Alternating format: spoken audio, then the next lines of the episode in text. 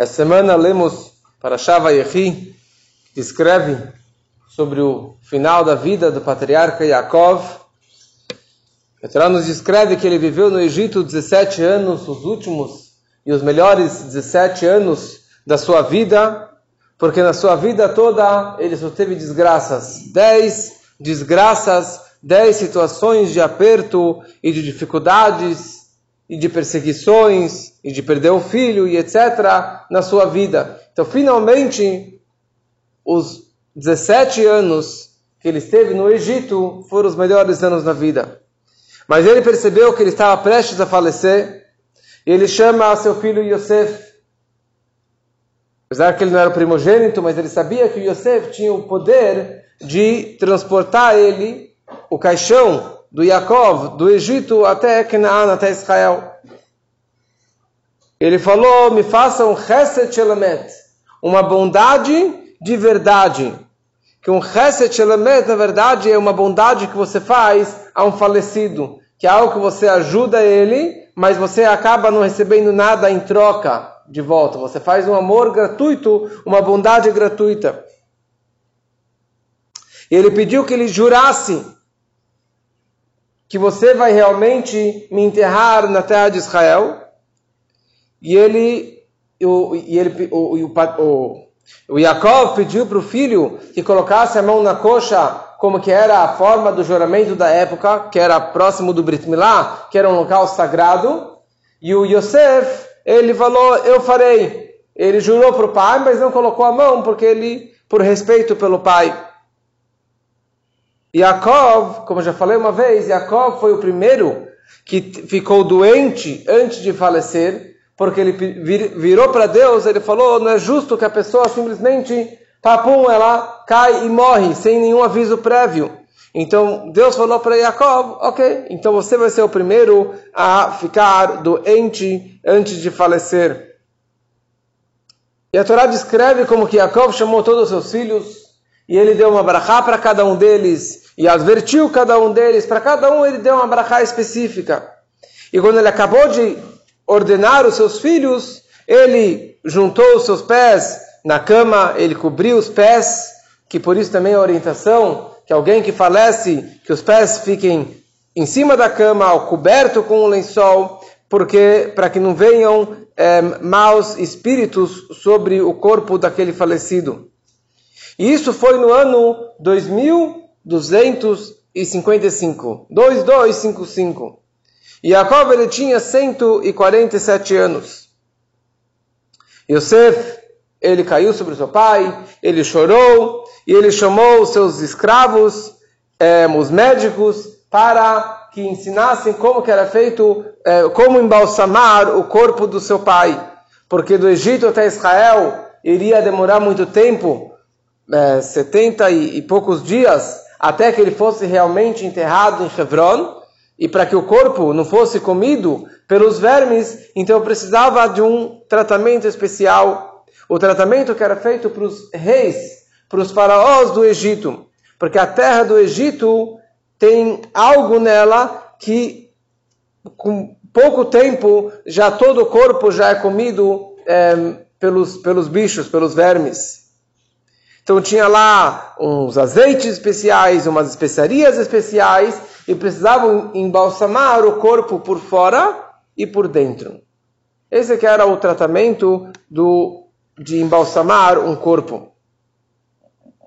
Eles embalsamaram por 40 dias e depois choraram por 30 dias. Todo o Egito, todos os egípcios choraram pela morte do Yaakov por 30 dias porque como é sabido que do momento que Yaakov ele chegou no Egito no segundo ano da fome, terminou a fome. Que essa que foi a bênção que ele deu para o faraó, que quando ele colocasse os pés na margem do rio Nilo, as águas iriam subir, é, iam subir e dessa forma irrigava toda a plantação e terminou ou diminuiu bastante a fome do Egito. Interessante que o Yosef ele teve que virar para o faraó e, na verdade, mandar um mensageiro para o faraó pedindo autorização que ele pudesse levar o seu pai para Israel. Yaakov. Por que Yosef precisava de autorização do faraó? Ele não era o, o vice-rei do Egito, poderia fazer o que ele bem quisesse. Então ele precisava mandar uma mensagem, por que ele não foi pessoalmente? Porque no momento que Jacob ele faleceu, começou já a sondar a escravidão no Egito. Quando Jacob faleceu, o faraó já começou a impor regras sobre os judeus. Então, a situação já não era tão simples assim. É interessante que os filhos do Jacob, todos os irmãos do Yosef, na hora que o pai faleceu, eles falaram: o que a gente está fazendo aqui? O que a gente está fazendo no Egito? Nossa terra é Canaã, vamos voltar para lá. O Jacob veio para cá para se reencontrar com Yosef. Agora, pronto, terminou nossa missão aqui. Vamos voltar após 17 anos para Israel. Quando o faraó ficou sabendo disso, ele proibiu que eles saíssem. Ele proibiu que os judeus, que as tribos, saíssem do Egito. Quando o Yosef ele quis levar o pai Jacob para Israel, ele pediu, precisou pedir uma autorização. E no primeiro momento, o faraó não permitiu. Falou: não, não deixo. Porque talvez vocês vão querer sair daqui, voltar, ir para lá. E daí o Yosef ele falou: meu pai me fez jurar. Falou: ah, tudo bem, quebra o juramento. Ele fez jurar, mas eu não permito. Falou: Ah, você quer que eu quebre o juramento? Então vou quebrar aquele outro juramento que lá para trás, anos atrás, eu fiz para Vossa Majestade. Eu jurei que eu não iria revelar para ninguém que eu falo o hebraico e você, Faraó, não fala o hebraico. Porque se as pessoas se interassem, iriam retirar o Faraó do trono e o Yosef que viraria o rei do Egito. Então ele jurou. Então, já que ele jurou, então o faraó tá bom. O faraó falou, ok, não tem problema. Você pode ir enterrar o seu pai como você jurou para ele.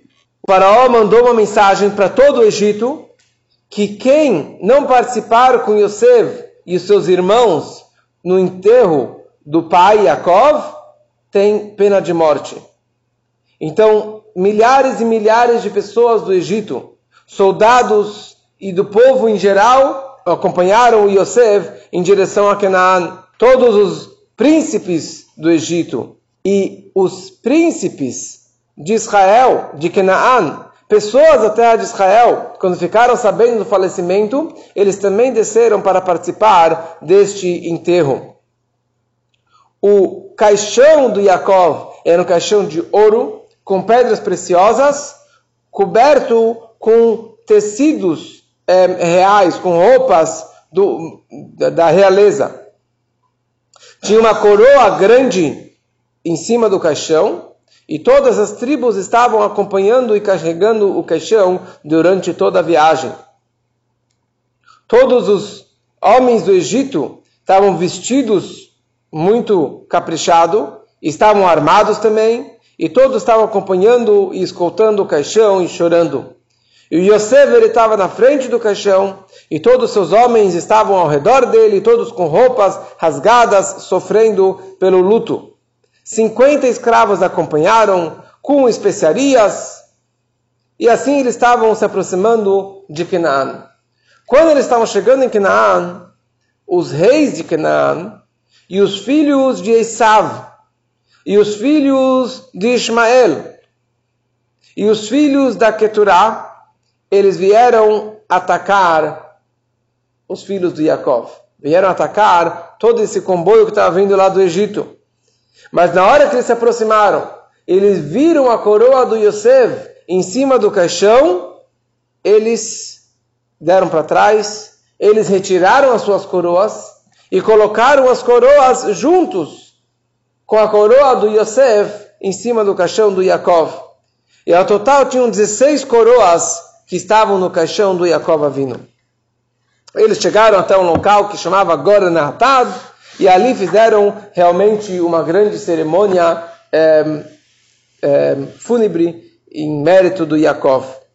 Quando eles se aproximaram de Hebron, e ali eles estavam preparando para enterrar o caixão do Yaakov em Hebron, porque ali estava enterrado Adão e Eva, Adão e Rava, Abraham e Sara, Isaac e Rivka, E a já estava lá enterrada já há alguns anos. Quando eles se aproximaram do Mearat Marpelá, que é lá em Hebron, onde que é a caverna, e o local é chamado Kiryat Harba, porque tem esses quatro casais que estão lá enterrados. Então, naquele momento, Esav, o irmão do Yaakov, que estava vivo ainda, ele se aproxima, ele barra a entrada de, da caverna do, de, do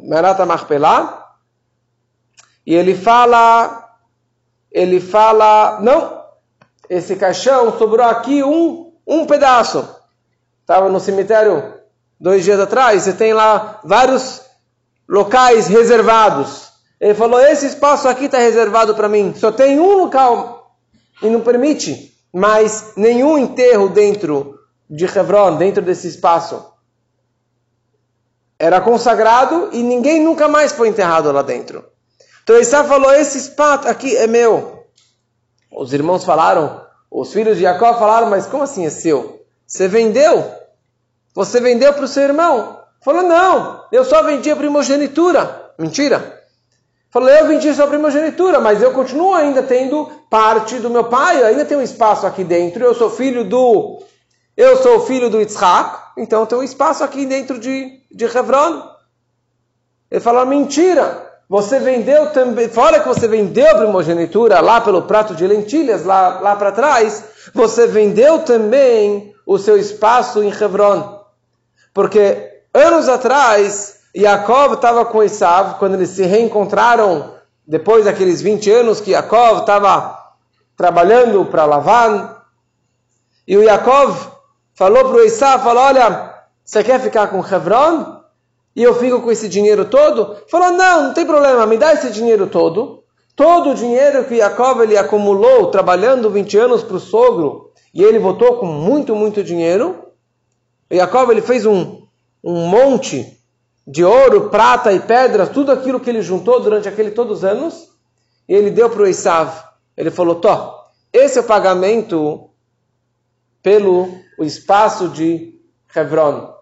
Aquilo me pertence. Já pertencia a Yaakov, mas ele queria ter certeza absoluta e ele pagou muito bem pago. Esav falou: Mentira! Cadê o documento? Começaram a procurar o documento e o documento não estava lá.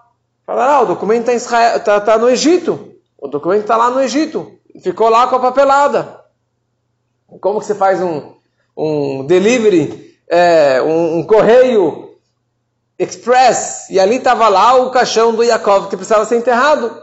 Eles chamaram o filho Naftali, que ele é comparado com uma gazela, que ele corre muito rápido, e ele correu em direção ao Egito para pegar este documento. Nesse meio tempo, estava tendo essa discussão entre Esav e os filhos e os netos, estavam lá, a família inteira, milhares de pessoas. O Hushim, filho de Dan, que ele era surdo, ele não estava entendendo toda a discussão, e ele perguntou, o que está acontecendo? Macoré, o que está acontecendo aqui? E falaram para ele, é aqui o seu tio, é o tio, é o, é o, é o seu tio avô, é Esav, que ele está complicando para que o, que o Yaakov não possa ser enterrado. Ele pegou um bastão, ele deu uma cacetada na cabeça do Esav, e o Esav ele caiu no chão, praticamente morto. Ou que ele morreu, morreu na sequência, mas na prática os olhos, os globos oculares do, do, do Esav caíram para fora e caíram nos pés do Yaakov. E o que o Medrash ele descreve que naquela hora Yaakov, que já estava falecido, ele levantou a cabeça, ele abriu os olhos e olhou para o irmão e ele deu um, um sorriso. Ele voltou e morreu de novo. E isso, na verdade, se concretizou a profecia, a frase que a mãe, que a Rivka, tinha falado décadas atrás. Por que vocês dois vão morrer juntos no mesmo dia? E na prática, eles morreram ou que foram enterrados no mesmo dia. Então a cabeça do Esav foi enterrada dentro de Hebron. Ele teve o mérito que a cabeça dele foi enterrada lá dentro, porque a cabeça dele prestava, a fonte dele, a energia, a fonte espiritual dele era boa. mas o corpo dele foi enterrado no Har Seir, no Monte de Seir. Então isso é um pouquinho sobre o enterro do patriarca Yaakov.